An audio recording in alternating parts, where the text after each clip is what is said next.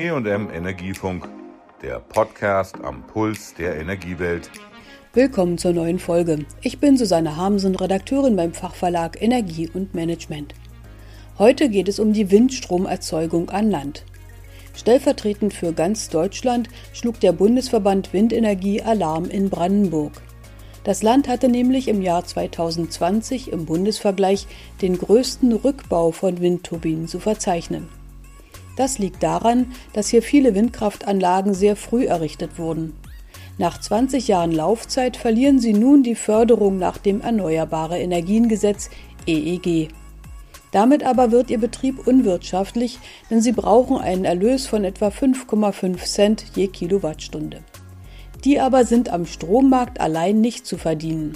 Und der Gesetzgeber hat noch keine Lösung für sie, deshalb wird der Abbau von Anlagen bis 2025 weitergehen, fürchtet Jan Hinrich Klar, Vorsitzender des BWE-Landesverbandes. Ungefähr 2400 Megawatt werden bis 25 aus dem EEG fallen. Und für diese Anlagen stellt sich dann die Frage, kann ich weiter betreiben? Kann ich repowern oder bin ich einfach von der Stilllegung betroffen. Das heißt, ich baue die Anlage zurück. Wenn der Bundesgesetzgeber den Rahmen schafft, dass die alten Anlagen am Strommarkt erfolgreich teilnehmen können, weil sie ja günstig Strom produzieren, dann ist das gut. Bisher sieht er das nicht vor. Deswegen können die da wirtschaftlich nicht existieren und müssen dann ins Repowering oder in die Stilllegung gehen.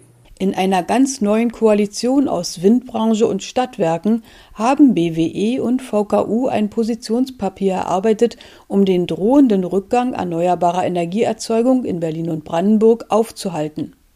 Klar begründet, wie es zu diesem Schulterschluss kam. Das ist ein ganz starkes Signal sowohl in den Bereich der Energiewirtschaft hinein, aber auch nach draußen in Richtung Politik und Gesellschaft, weil hier zwei Akteure an einem Strang ziehen, an einem Kabel ziehen, möchte man sagen, die sich super ergänzen. Für mich äh, steht der VKU, wo ja wahnsinnig viele Stadtwerke im Land Brandenburg organisiert sind, für die Nachfrage nach Strom aus erneuerbaren Energien im ländlichen Raum. Und er steht auch ganz stark für die Sektorkopplung, das heißt für die zur Verfügungstellung von Energie aus Erneuerbaren in die Bereiche Wärme und Mobilität. Immer mehr Stadtwerke haben selbst Beteiligungen an erneuerbaren Energieanlagen oder bauen sie sogar selbst. Umso mehr sind sie daran interessiert, dass es vorangeht mit der erneuerbaren Erzeugung, erläutert Thoralf Übach, stellvertretender Vorsitzender der VKU-Landesgruppe und Geschäftsführer der Stadtwerke Neuruppin. Also wir finden das so schade, in Neuruppin vor unseren Augen sind jetzt die ersten drei Anlagen abgebaut. Das ist traurig. Traurig für uns, weil Dort, die Standorte waren da, sie waren akzeptiert und jetzt wird das zurückgebaut. Also das muss man sagen, bedauern wir. Selbst wir haben probiert, diese Anlagen zu übernehmen und es ist uns nicht ermöglicht. Also dieses Repowering wirklich, was Herr klar gesagt hat, können wir unterstützen, auch als VKU. Man sollte das einfach nutzen, weil wir denken als Energieversorger nicht kurzfristig, sondern wenn wir an Erzeugungsanlagen denken, dann haben wir dort Laufzeiten von 15 bis 20 Jahren. Gut, das EEG deckt sich jetzt mit den 20 Jahren, aber wir denken da mal langfristig. Aktuell liegt der Anteil erneuerbaren Stroms in Deutschland bei rund 50 Prozent im Mix. Mit dem Ausstieg aus Kohle und Kernkraft muss er deutlich steigen. Außerdem sollen auch andere Bereiche wie industrielle Produktion und Wärmeversorgung erneuerbar aufgestellt werden. Dafür aber muss viel mehr Strom aus Sonne, Wind und anderen regenerativen Quellen erzeugt werden als heute. Dazu passt es nicht, Windkraftstandorte aufzugeben. Anders als die Bundesregierung rechnet der Verband kommunaler Unternehmen VKU sogar mit einer Verzehnfachung des Strombedarfs für die Dekarbonisierung, erläutert Übach. Das heißt, die chemische Industrie wird bei einer Umstellung auf erneuerbare Energien, und dort wird es hauptsächlich denn äh, Wasserstoff oder auch der Strom sein, gehen die von einer Verzehnfachung ihres Stromverbrauchs aus. Also von jetzt ungefähr 70, 80 Terawatt auf über 600 Terawatt. Das ist die Dimension, der wir uns stellen müssen. Und deshalb sagen wir als VKU, als der klassische Energieversorger, die auch Industriebetriebe versorgen, sehen wir auch das große Gebiet Wärme mit davon betroffen. Deshalb engagieren wir uns auch deshalb jetzt zunehmend stärker beim Windkraftausbau für den Europin. Anstatt also alte Windturbinen ersatzlos abzubauen, gelte es, sie weiter zu betreiben oder besser noch am alten Standort neue zu errichten, die durchschnittlich viermal so viel Strom produzieren können. Für dieses Repowering plädiert Jan-Hinrich Glar vom Windverband. Wir haben auch Repowering-Projekte, das heißt Ersatz alter Anlagen durch neue Anlagen. Das ist etwas, was wir als Verband der Windenergie sehr befürworten.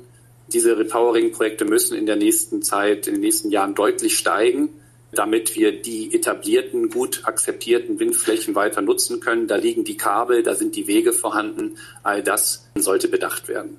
Allerdings fehlen verbindliche Regelungen, die das Repowering anreizen. Da die Bundesregierung auch in der Novelle des EEG 2021 kein standortsicherndes Repowering ermöglicht hat, will Glar das jetzt von der Landesregierung Brandenburg. Zusätzliche neue Flächen für die Windenergie seien schwer auszuweisen, auch weil Regionalpläne immer wieder vor Gericht scheitern. Wir brauchen eine überarbeitete eine neu gefasste Regionalplanung. Wir haben momentan von fünf Regionalplänen in Brandenburg für die Windenergie drei, die nicht wirksam sind. Und wenn sie nicht wirksam sind, bedeutet das für uns letzten Endes eine eingeschränkte Planungsmöglichkeit. Es funktioniert zwar sozusagen ganz gut über Einzelfallgenehmigung, aber das darf eben nicht die Regel werden, sondern muss der Einzelfall bleiben. Es gebe keine Planungsbasis für die deutschen oder brandenburgischen Ausbauziele bei Windkraft an Land, kritisieren die Verbände. Allein in Brandenburg müssten jedes Jahr 300 Megawatt Windkraft netto hinzukommen, also über die möglicherweise abgebauten Altanlagen hinaus.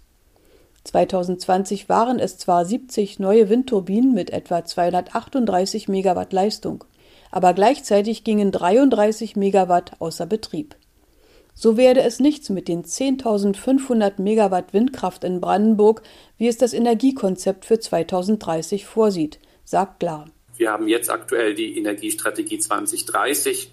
Parallel läuft jetzt die Neufassung der Energiestrategie 2040, also nochmal ordentlich zehn Jahre weiter in die Zukunft geschaut.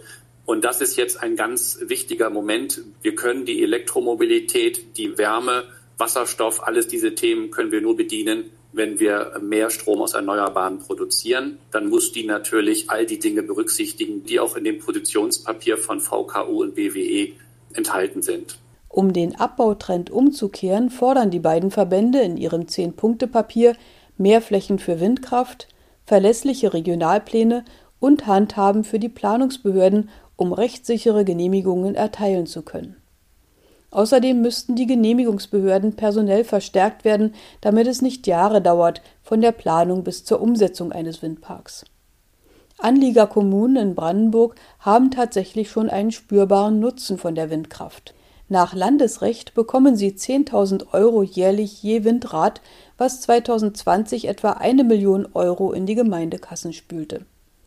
Laut EEG-Reform kommen ab diesem Jahr noch 0,2 Cent je Kilowattstunde Strom hinzu und ein Anteil an der Gemeindesteuer der Windkraftbetreiber.